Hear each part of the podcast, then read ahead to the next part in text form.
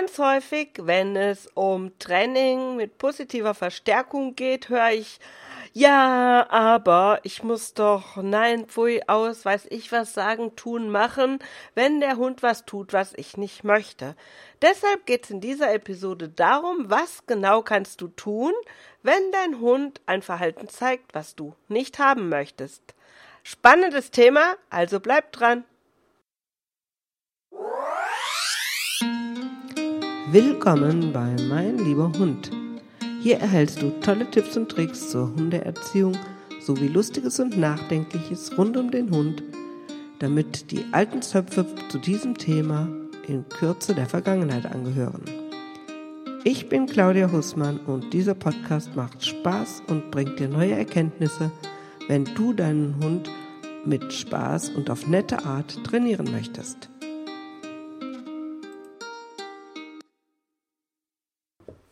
Ja, zunächst mal möchte ich darauf eingehen, was ist überhaupt unerwünschtes Verhalten oder Verhalten, was du nicht haben möchtest.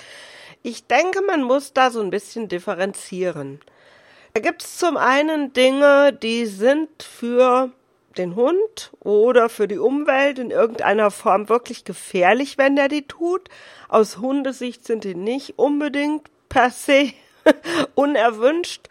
Ich mache mal ganz klassisches Beispiel. Der Hund findet es total super, wenn er jagen kann.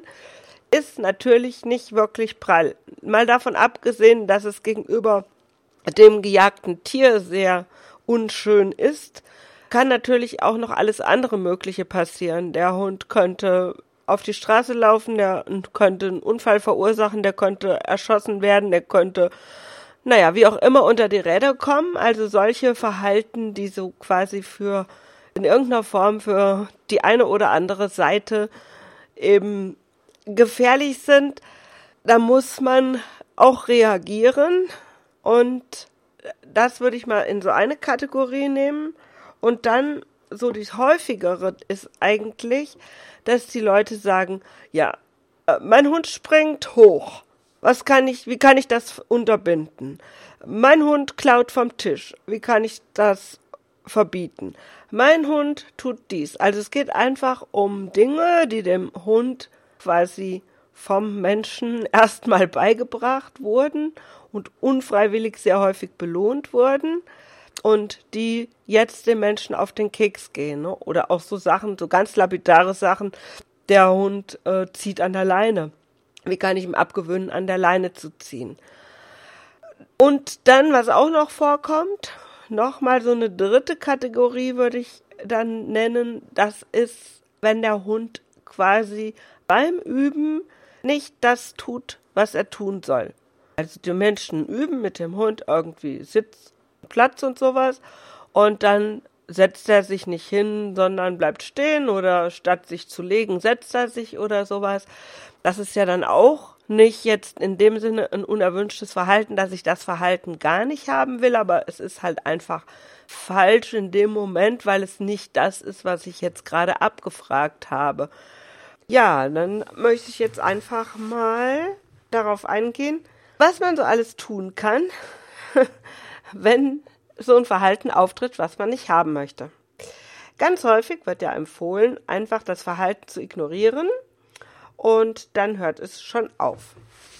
Ja, kann durchaus sein. Bei manchen Verhalten ist tatsächlich Ignorieren eine gute Sache. Was heißt Ignorieren ganz genau? Ignorieren heißt nicht anfassen, nicht anschauen, nicht ansprechen eine der schwierigsten Übungen der Menschen überhaupt. Was sich so leicht anhört, gestaltet sich im Alltag häufig dann doch sehr schwer. Ich habe deshalb mal so einen kleinen, ähm, ein kleines Video dazu gemacht, den Blumenvasen-Trick, den findest du auch in den Show Notes. Der hilft dir beim Ignorieren üben. Ein anderer kleiner Trick wäre, hat mir eine nette Trainerkollegin erzählt.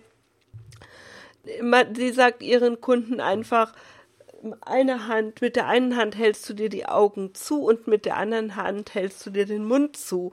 Das führt dazu, dass man keine Hand frei hat zum Sprechen, äh, zum Anfassen und sich den Mund ja zuhält und die Augen zuhält und somit nicht gucken und nichts sagen kann. Also das wäre auch noch ein kleiner Trick. Es gibt Ignorieren hilft insbesondere bei solchen Verhalten, die wirklich dadurch belohnt werden, dass der Hund Aufmerksamkeit bekommt. Das ist ganz häufig bei Welpen so, die machen irgendeinen Blödsinn, weil sie dann alle Aufmerksamkeit von ihrem Menschen bekommen und wenn sie brav im Körbchen liegen, passiert immer nichts. Und so machen sie immer mehr Blödsinn, weil das lohnt sich aus ihrer Sicht. Aufmerksamkeit ist nämlich Belohnung und da hilft Ignorieren sehr gut, weil wenn man sich da gar nicht drum kümmert, dann ist das oft schon sehr langweilig. Geht halt nicht, wenn es irgendwie gefährlich wird. Ignorieren hilft auch, wenn der Hund zum Beispiel gelernt hat, ich muss bellen, dann reagiert mein Mensch. Da ist dann zum Beispiel auch so, dass man schon mal das ganz schnell wegkriegt, wenn man so tut, als hört man nichts. Leider funktioniert das nicht immer weil manchmal ist so ein Verhalten auch sozusagen selbstbelohnend. Man muss also gar nichts dazu tun. Der Hund bellt einfach gerne oder der Hund jagt einfach gerne. Dann äh, muss ich das nicht irgendwie belohnen und da hilft auch nicht ignorieren, weil es lohnt sich trotzdem. In solchen Fällen ist ignorieren keine gute Idee. Also, ignorieren ist eine Sache, die man durchaus tun kann, aber sie hilft nicht immer. Dann könnte man den Hund bestrafen. Machen auch ganz viele Leute, dass sie den Hund dann quasi strafen. Naja, wie wird gestraft? Im besten Fall wird halt nur geschimpft. Im schlimmsten Fall wird der Hund wirklich äh, massiv bestraft. Das heißt, es wird ihm wehgetan oder er wird massiv bedroht. Was nicht sehr schön ist, weil das wirklich äh, kein schöner Zustand ist. Auf jeden Fall ist Strafe immer so, dass was Unangenehmes dazukommt. Das heißt, der Hund wird irgendwie, naja, mit irgendwas Unangenehmem davon abgehalten, dass er das Verhalten tut. Der Nachteil bei Strafe ist, dass der Hund nicht lernt, was er denn stattdessen tun soll. Das heißt, ähm, vielleicht lässt er das, was er gerade geplant hatte, sein, tut dafür aber was anderes, was noch blöder ist. Ein Beispiel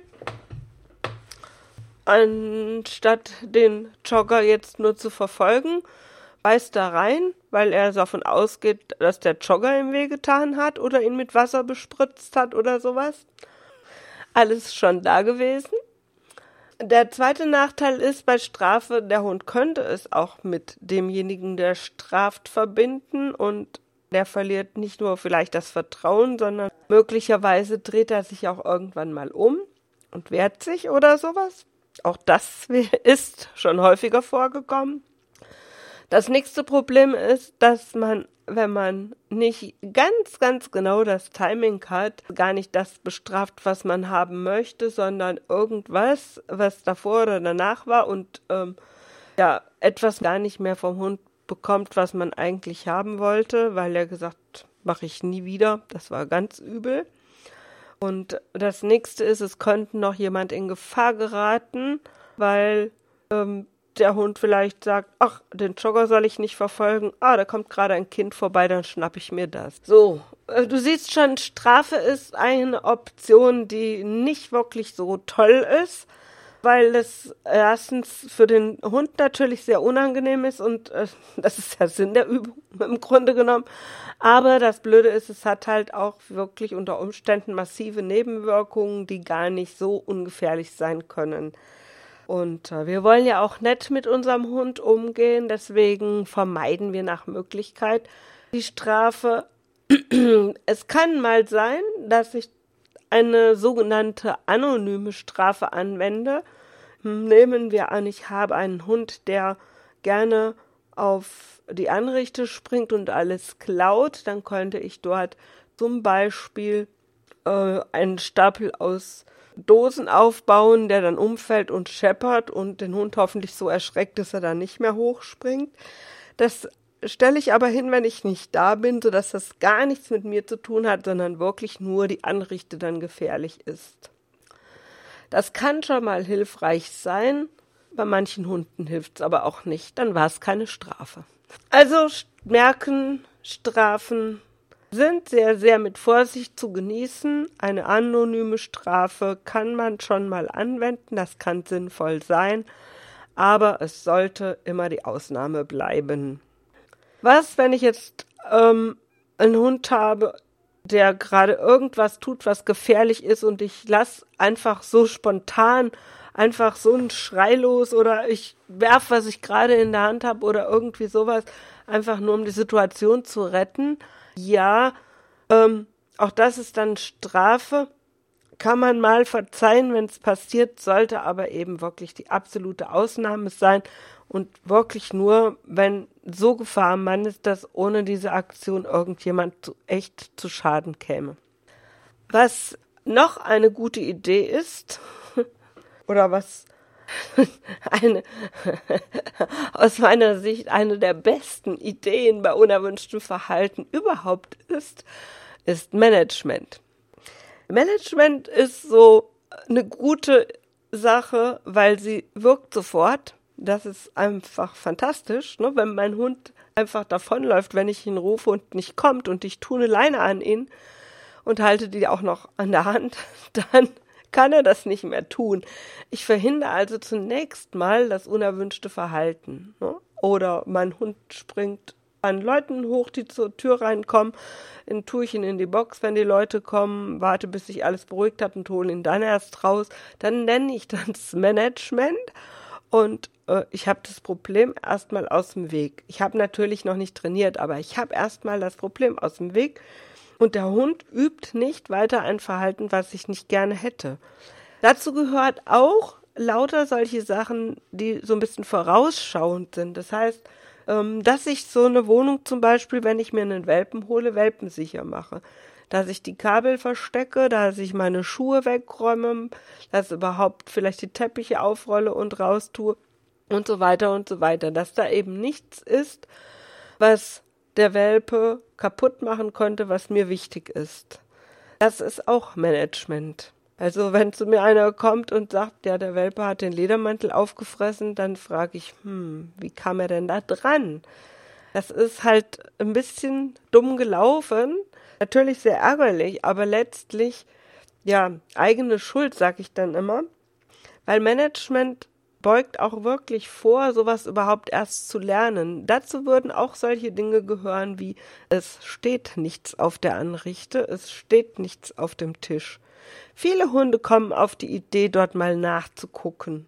Wenn die aber dann fünfmal danach geguckt haben und fünfmal haben sie nichts gefunden, dann gucken sie nicht mehr. Vielleicht gucken sie irgendwann doch noch mal wieder nichts gefunden und wenn sie dann vielleicht insgesamt da 50 Mal nachgeguckt haben, haben nie was gefunden, dann ist es gestrichen, das Verhalten lohnt sich nicht. Wenn sie dann aber einmal was gefunden haben, hm. Also, das ist auch Management. Management ist eine tolle, sehr einfach anzuwendende Maßnahme, die sofort wirkt. Aber eine Einschränkung muss ich machen. Ich sollte in, bei einigen, bei vielen Dingen Management eben nur als vorübergehende Maßnahme ansehen und mir überlegen, was ich denn statt dem unerwünschten Verhalten haben möchte. So. Und da wären wir bei dem für mich aller, allerwichtigsten Punkt. Ich überlege mir, anstatt zu fragen, wie kann ich meinem Hund abgewöhnen, dass er hochspringt? Was kann ich tun, dass er nicht an der Leine zerrt?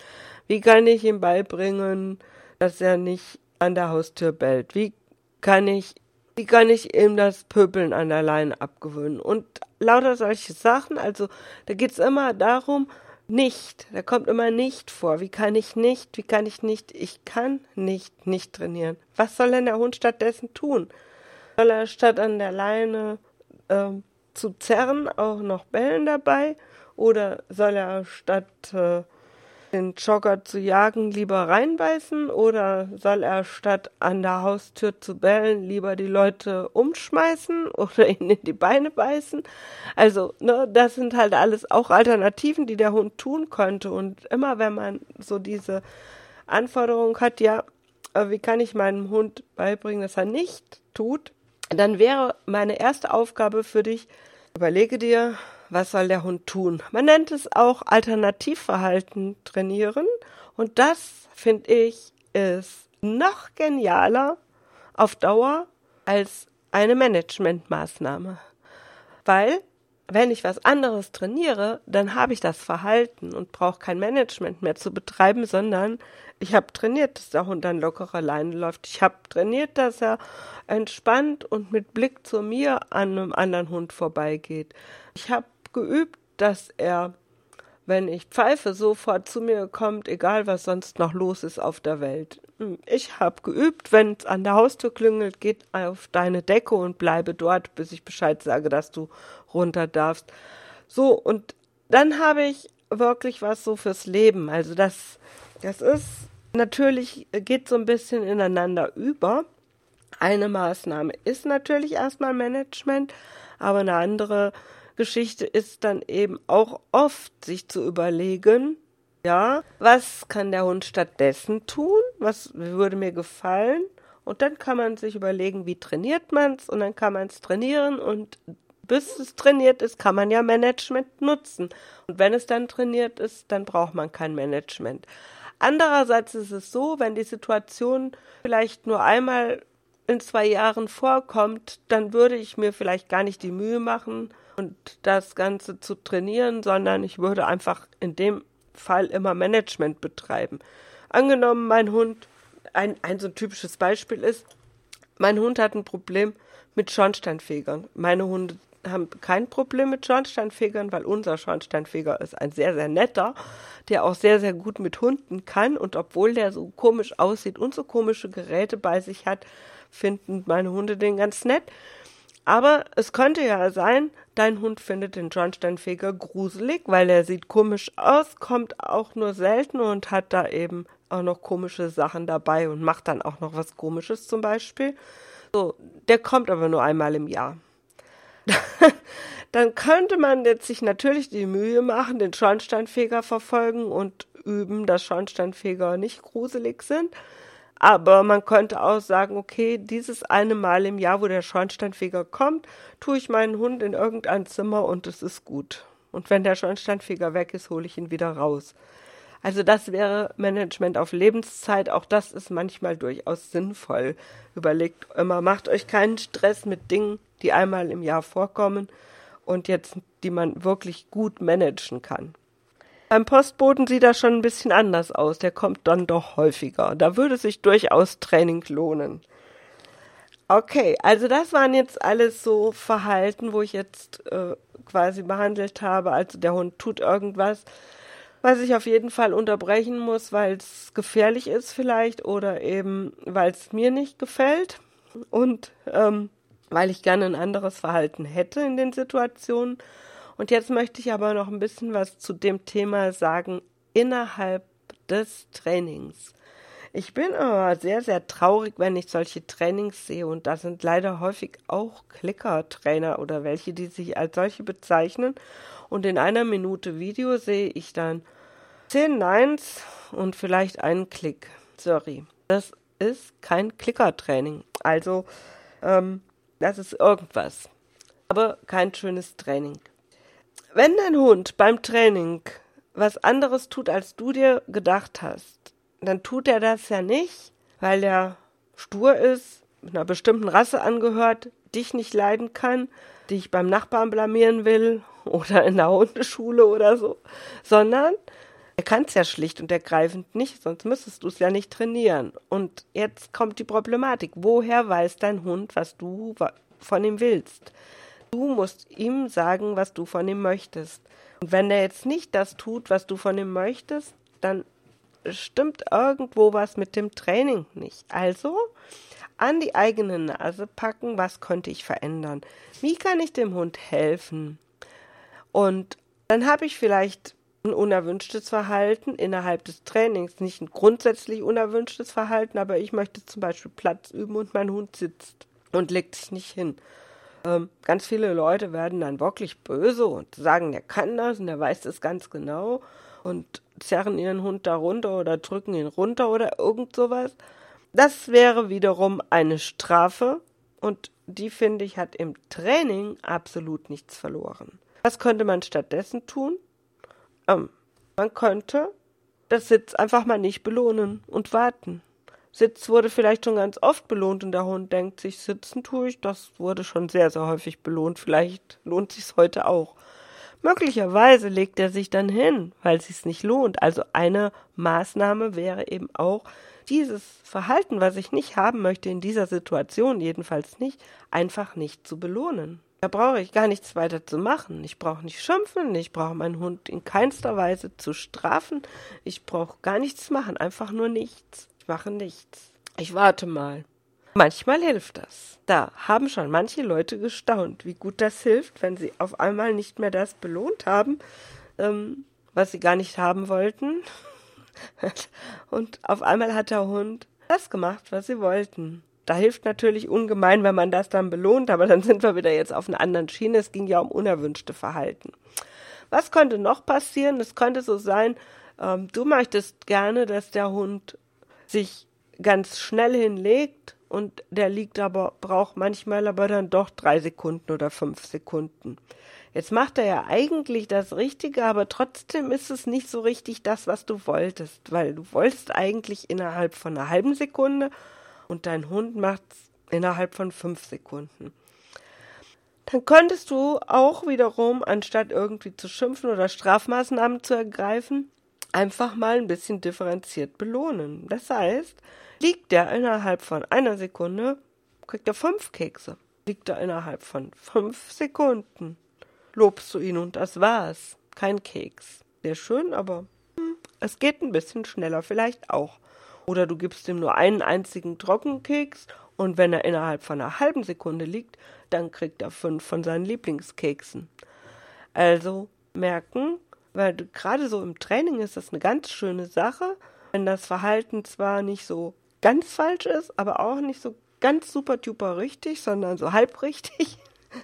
Also auch nicht so ganz das erwünschte Verhalten, aber auch nicht wirklich unerwünschtes Verhalten, dann kann man gut mit unterschiedlichen Belohnungen den Hund quasi da zeigen, also das da ist viel, viel besser, wenn du es machst, als wenn du das andere machst. Das ist zwar auch noch, naja, aber eben nicht so schön.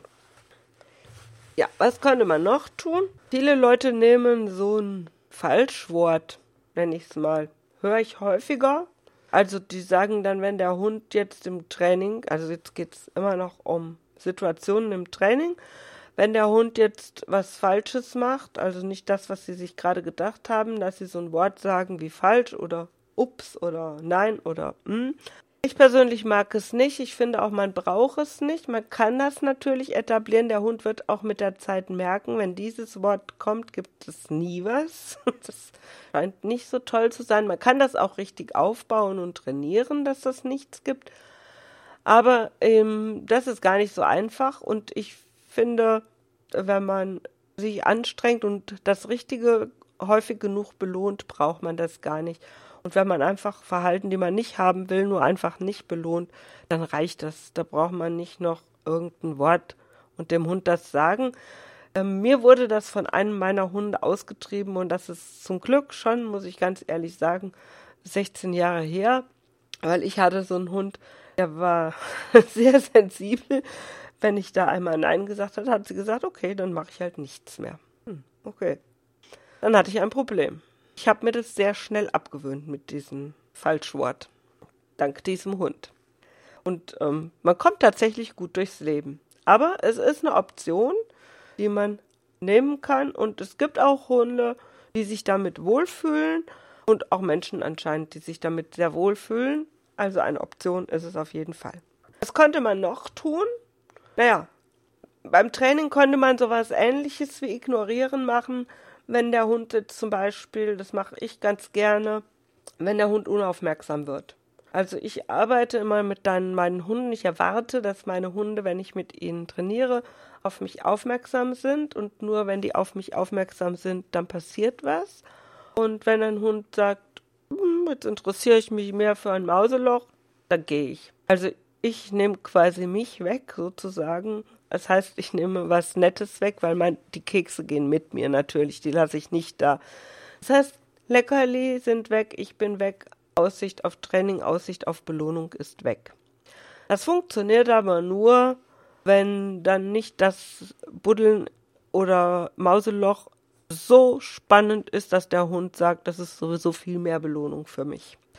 Also da muss man dann auch ein bisschen aufpassen, aber da, so mit sowas kann man auch arbeiten, dass man eben einfach sagt, ja, das ist jetzt nicht ignorieren, das ist einfach was wegnehmen, was dem Hund angenehm ist, wenn er nicht das tut, was ich möchte. Was manchmal auch noch eine Maßnahme ist, ist sogenanntes Löschen von Verhalten.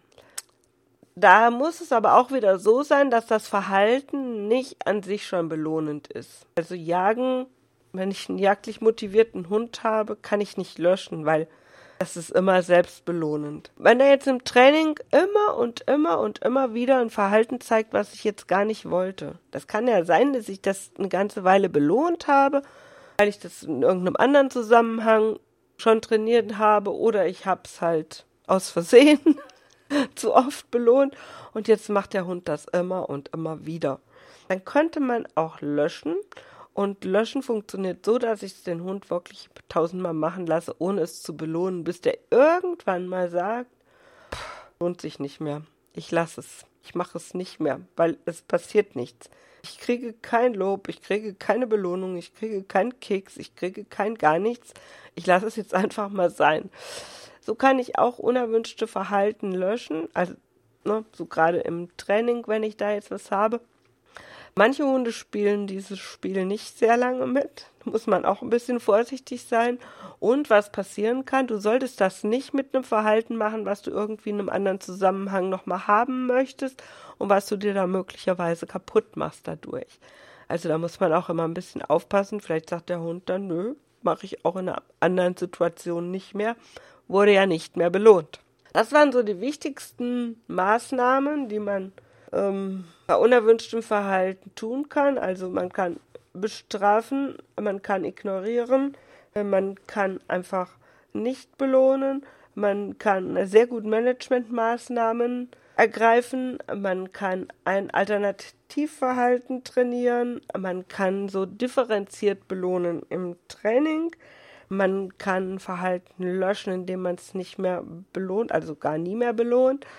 Und ähm, meine bevorzugten Sachen sind wirklich Management und eben Training von Alternativverhalten, weil das ist einfach sehr optimal und beim Training verwende ich sehr, sehr gerne auch diese differenzierte Belohnung. Das heißt, macht es der Hund besonders gut, gibt es halt was besonders Gutes und macht er es halt langsamer oder nicht so toll, dann gibt es halt nur ein Lob oder vielleicht nur einen trockenen Keks.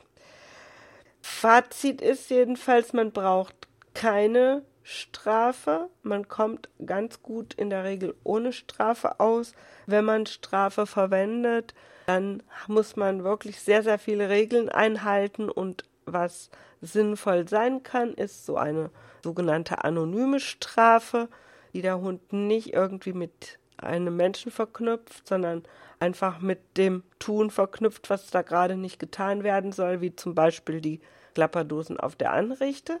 Ja, und ansonsten, wenn du tolles Verhalten siehst und tolles Verhalten immer belohnst, dann hast du gar nicht viel unerwünschtes Verhalten und von daher auch gar nicht diese Problematik. Und ich hoffe ja, wenn du meinen Kanal hier abonniert hast und meine Podcast-Episoden hörst, dass du ein Fan bist vom Training mit positiver Verstärkung und eigentlich kaum Probleme hast mit unerwünschtem Verhalten, aber sie kommen ja doch mal vor, bei jedem Hund. Und in der nächsten Episode habe ich nicht nur einen, sondern sogar zwei Interviewgäste.